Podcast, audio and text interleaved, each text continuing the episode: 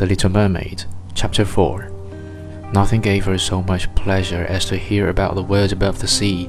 She made her great grandmother tell her all she knew of the ships and of the towns, the people and the animals.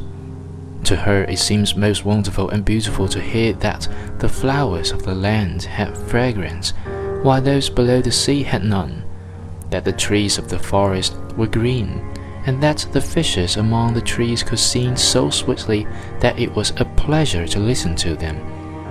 Her grandmother called the birds fishes, or the little mermaid would not have understood what was meant, for she had never seen birds.